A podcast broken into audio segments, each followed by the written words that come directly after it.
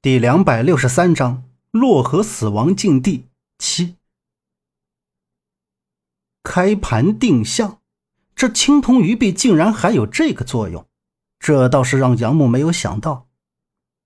这时候，坐在对面的门三爷瞟了一眼过来，冲着张瑞雪和杨木说道：“哎，张小姐，我说你编的这些东西倒是挺稀奇的嘛。”青铜鱼币说白了就是古代人做交易用的钱，说什么特殊用途，那就是大周王朝某个种族神秘礼节的用具。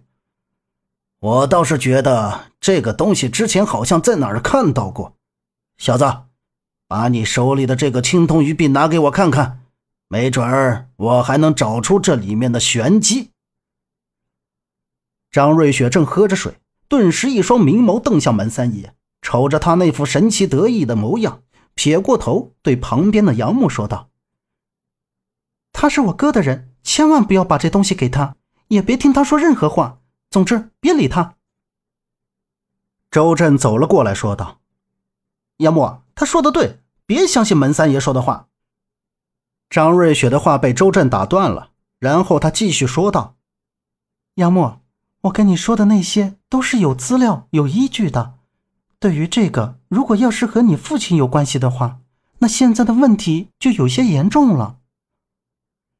杨木侧面看向张瑞雪，问道：“不明白你这话，你想说什么？”通过在白骨身上发现的纸张和青铜鱼币，说明两种可能：一种正如纸上写的，把这个青铜鱼币交到你父亲的手里，但是那人还没见到你父亲，就已经被杀了。第二种就是那人很可能是见到了你父亲，但是没来得及交代就遭遇了危险，你父亲也可能没有走出去，所以。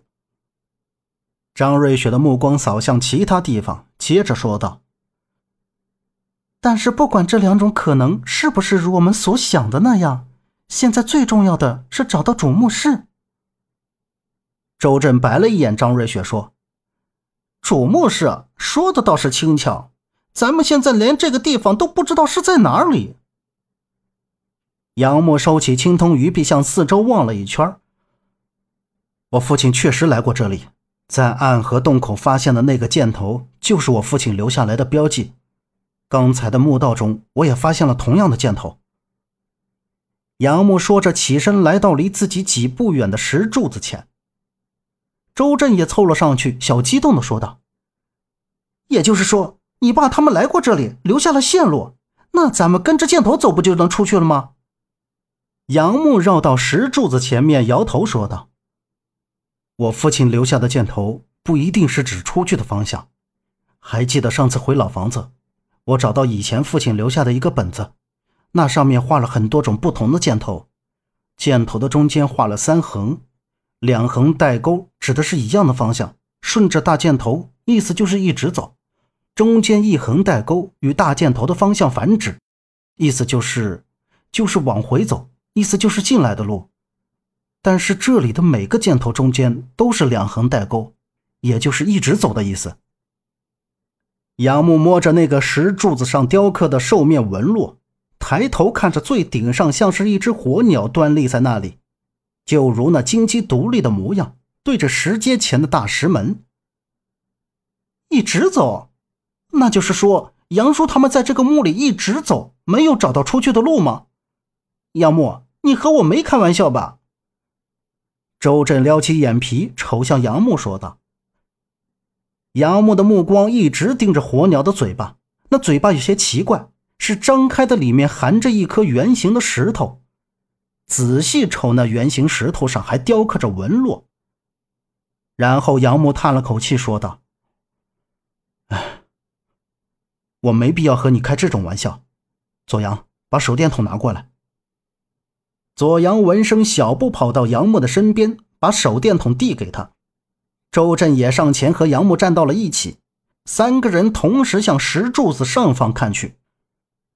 就见石柱上的火鸟被手电筒一照，似乎他的石头眼球翻动了一下。周震揉了揉眼睛，再次看去，火鸟的眼睛并没有什么异常。他想，大概是杨木手里的手电筒光线晃了一下。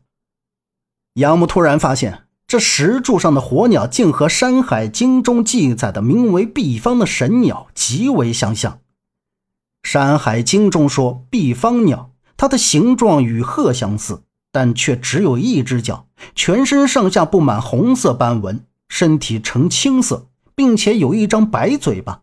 毕方鸟一旦鸣叫，那处就会发生怪火。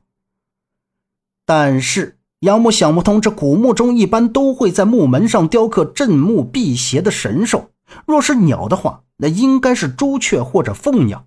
现在面前的究竟是什么神兽？这墓主人到底是哪个大人物？杨木举着手电筒，又扫向侧面的石墙，在靠近石门边上，一个指向侧面箭头出现在手电筒的光线中。杨木走到近处，伸手摸了摸，又贴到近处瞅了瞅，心里画出大大的问号。箭头的中间两横，但是钩是反方向的，不是向石门里走。那这个箭头又代表什么意思？难道是父亲遇到了危险，刻错了？杨木正发愣的时候，靶子从另一个墓道口跑了过来，面容慌张的喝道：“拿着粽子过来了，快找地方躲起来！”所有人都立刻站了起来，门三爷和他的那个手下也闪到了石门这边。就听沉重的脚步声渐渐接近，一时间，所有人的目光都瞅向了左边的墓道口。夏洛伊站在杨木的身边，不敢出声，更不敢出大气，双手捂着自己的嘴巴。谁知他目光一闪，好像看到了什么可怕的东西，忽然跳起来大叫了一声。而这时，走进来的大粽子听到了尖叫声，立刻狰狞着脸，就大步的朝杨木这边迈了过来。杨木捂住夏洛伊的嘴，扭头又看了那石墙上的箭头，靶子直起身立在他们前面，大喝让他们闪开。就在大粽子即将扑过来紧要的时刻，杨木推着夏洛伊，拉起一旁的张瑞雪，就冲向周震他们，喊道：“这边，跟我走！”一群人就跟在杨木的身后向右侧的方向跑。他们跑进右侧的墓道，在那墓道中，杨木又发现了一个箭头，箭头的旁边有一个山洞口，箭头就是指向里面。杨木握紧手电筒就走了进去。门三爷在最后面紧跟着喝道：“哎，这他妈的不像是什么好道啊！会带路吗？”周震眼珠子一瞥，回应道。不是好路，那你们自己走呗，你别跟着来呀。杨木往前走着，面前这一米多高的洞穴通道确实是不太好走，脚底有不少的碎石子，踩在脚底摩擦出一阵阵的声响。本集播讲完毕，感谢您的收听。